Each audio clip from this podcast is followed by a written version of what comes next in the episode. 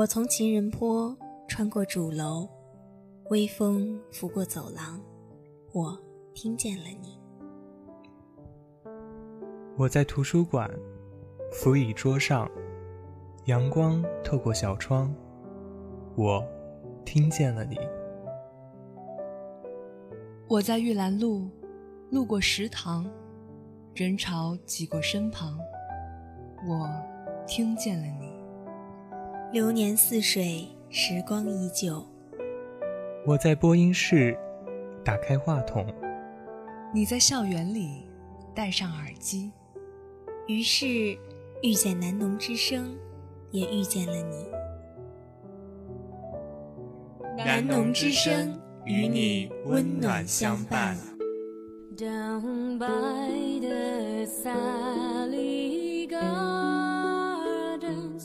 So everything that makes me call in my kiss me the song 最及时的新番推送，最经典的动漫怀旧，最新活的声优与画家，尽在动漫风向标。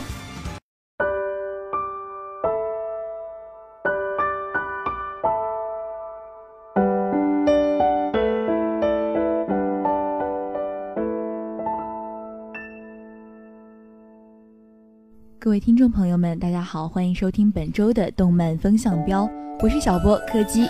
我是小波黄桃，结束了国庆长假，不知道黄桃国庆的时候干了什么呢？嗯，黄桃的国庆呢是在前两天是帮助了一个表演系的朋友去排了一个儿童剧，然后也算是做了一个兼职，自己也挣了一些小钱。然后之后呢是拿着这点小钱呢去南京周边逛了一逛，并且在五号之后也开启了自己的一个排练。啊，对，我知道，我有在朋友圈上看到你晒的图和那个写的一些感想。参加那个儿童剧的排练，对，是的。那我看朋友圈，柯基好像是去看了五月天的演唱会，是吗？对，五月天的演唱会真的非常的燃，然后也非常的嗨。但是，我呢是跟我的闺蜜一起去看的，但是我们周围呢都是嗯情侣一起去看的，尴尬吗？周围都是情侣，就是唱到。温柔还是什么歌的时候，情侣就在开始互相，呃，揽个肩啊，或者是相互望着呀，或者呃怎么样，就是在那儿眉来眼去的时候，我跟我闺蜜，我们两个突然从凳子上站起来，在那儿嗨，你知道吗？就是就缓解尴尬是吗？对，因为我们觉得太尴尬了，然后周围的人都是就是非常奇怪的眼神看着我们，仿佛我们破坏了他们的气氛。对，也是，嗯，也希望柯基可以快点给自己找一个伴侣，然后带着伴侣一起去看演唱会吧。天哪，怎么就说到这个事儿上了呢？对，然后我们今天要给大家推荐的这部动漫呢，也是，嗯，满足了大家的少女心，特别是空窗期的少女。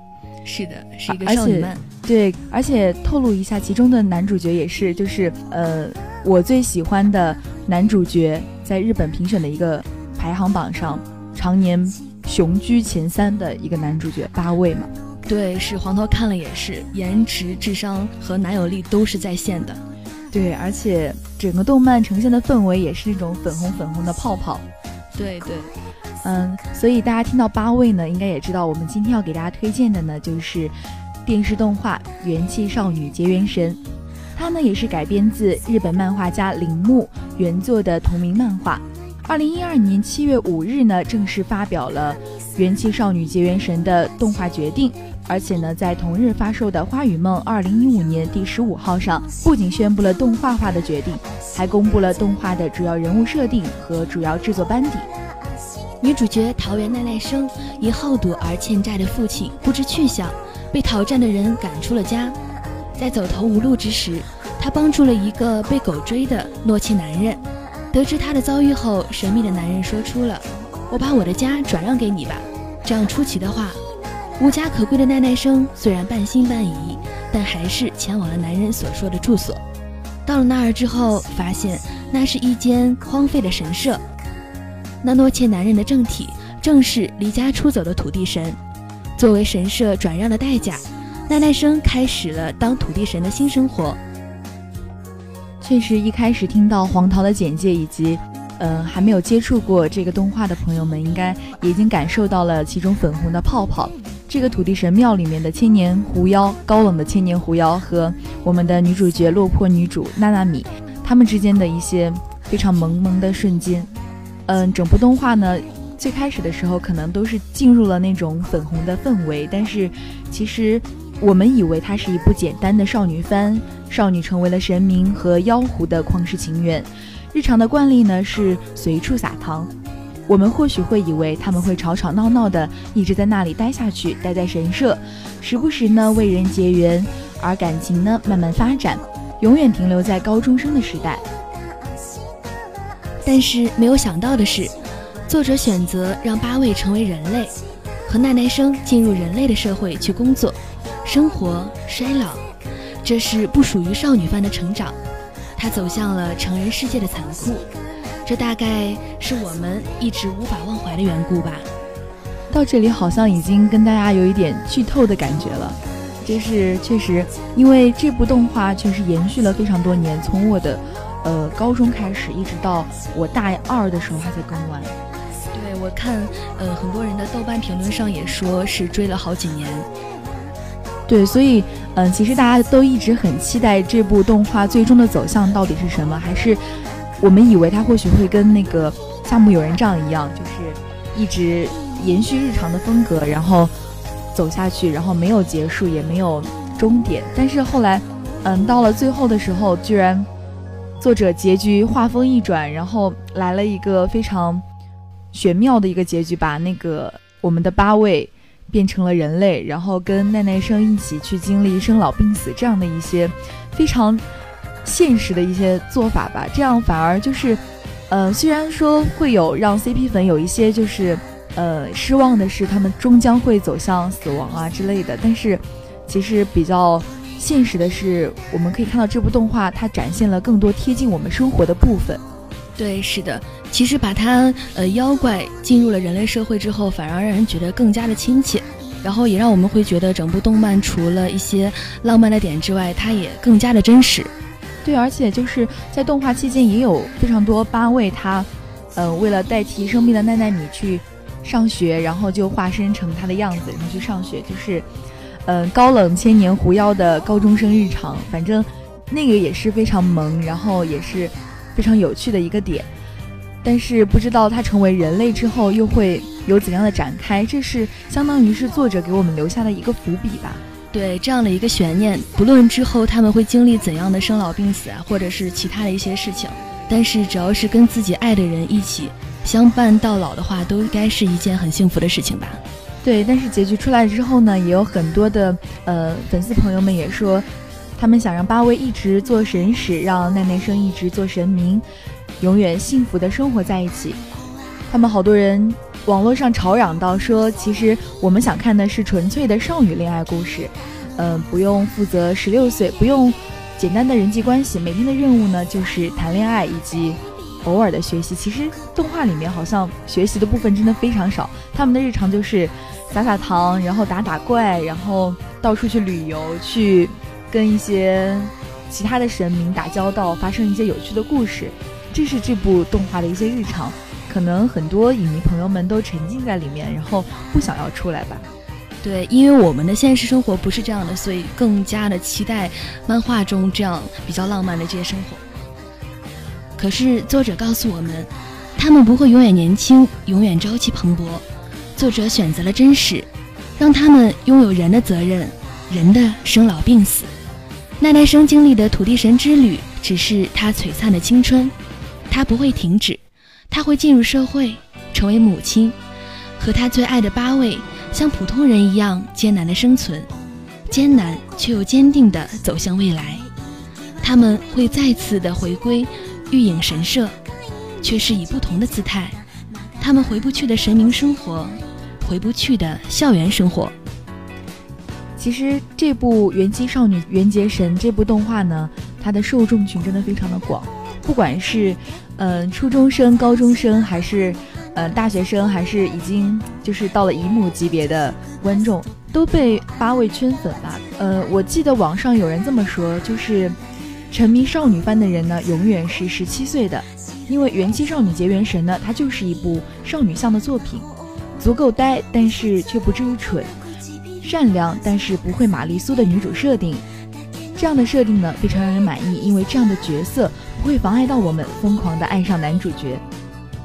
这里呢，科技给大家科普一下吧，什么叫做少女漫画？成功的少女漫画女主角应该是像一个坚韧不拔的野草，或者狗不理包子，总之就是可以让人忽略的型号。不管是打打杀杀，不管是风吹雨打，都不会占用太多的戏份。他们自愈能力非常的强。所以在其中比较重要的呢，就是要有一个风华绝代，同时痴情但是却又十分有特色的男一号，以及围绕在男一号身边各形各色的好基友，这就是所谓的少女风。对柯基这样介绍，就是所谓的少女风的漫画，然后也让黄桃想到了，就是风靡当时整个台湾和大陆的一部非常少女的电视剧《恶作剧之吻》。对他的男女主的设定就刚好是这样的。对我好像之前也听过非常多黄桃介绍《恶作剧之吻》，本来本周我也想说，要不然咱们就介绍呃《一吻定情》这部动画好了，但是后来想想，算了，这个老梗了，老梗了，所以还是算了，就给大家介绍《元气少女缘结神》，就是非常相似，女主都是异常的野草，对，就是很平凡，但是又有着坚韧不拔的那种精神，对，这个就是少女。漫画的一些非常典型的设定，虽然是嗯非常老套延续，但是反正不会让人看腻就是了。对，深得观众们的心，尤其是我们这些姨母粉的心。对，而且特别男主就是这一类型的动漫圈粉的重点，就是既帅多金，而且非常全能的那种男主角的光辉形象。对，有好多网友说呢，就元气少女来看呢，他是成功了。因为女主的存在一点都不妨碍到我们欣赏妖孽男主的视线。动漫里头女主角的狗屎运永远是永恒的定律，比如说意外掉到了一个深井里，穿越到了战国时代，在爷爷的阁楼里找出了带血迹的棋盘；比如说离家出走，碰见怕狗的土地神，还意外得到了他的神社。但是作为平凡的我们，运气总是花不到这些事情上面，我们为学业忙忙碌碌。毕业后呢，为工作忙忙碌碌；成家后还得为家忙碌。大部分的人就是遵循着这样的轨迹，慢慢变老。变老呢是必然的，心呢也跟着麻木了。这样的话，就真心是对不住年轻时发誓要过的和父母不一样的自己了。其实不想谈一部这么轻松的动画，说着说着就像是在说教。咪蒙总是说言情剧是女人的 A 片，所以我想这帅哥是强心针。是了是了，这就是让心永远十七岁的方法了。偶尔迷恋迷恋二次元的好少年，对，就是相比起迷恋现实中有可能会恋爱的小哥哥，还不如迷恋二次元中永远妖孽的少年。其实看看我们周围的一些，我还是觉得。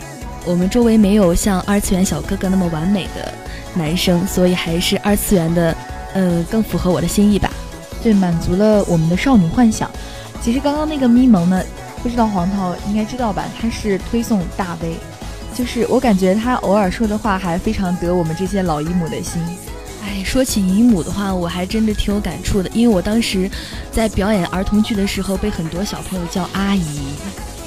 对我才上大二啊，怎么就被叫阿姨了？难道你还没有习惯吗？我现在出门的话，就是但凡说一句啊，宝宝好可爱啊，然后旁边站着的不知道是爷爷奶奶还是叔叔阿姨，就会说谢谢阿姨。对，反正就是我都已经习惯了，阿姨就阿姨吧，反正也差了有那么多岁了，然后也就没有什么必要了。反正我二次元里面的小哥哥永远都是小哥哥。对，记得当时看韩剧《一九八八》里面的就是有一段。主角们的母亲就在谈论一个比他们小十岁的，但他们也把他们叫欧巴。然后最后有一个，呃，就是狗焕的母亲就很经典的总结到：长得帅的都是欧巴，对，都是哥哥。是，对这句话确实，我觉得说的非常非常有道理。长得帅的都是小哥哥，长得好看的都是小姐姐。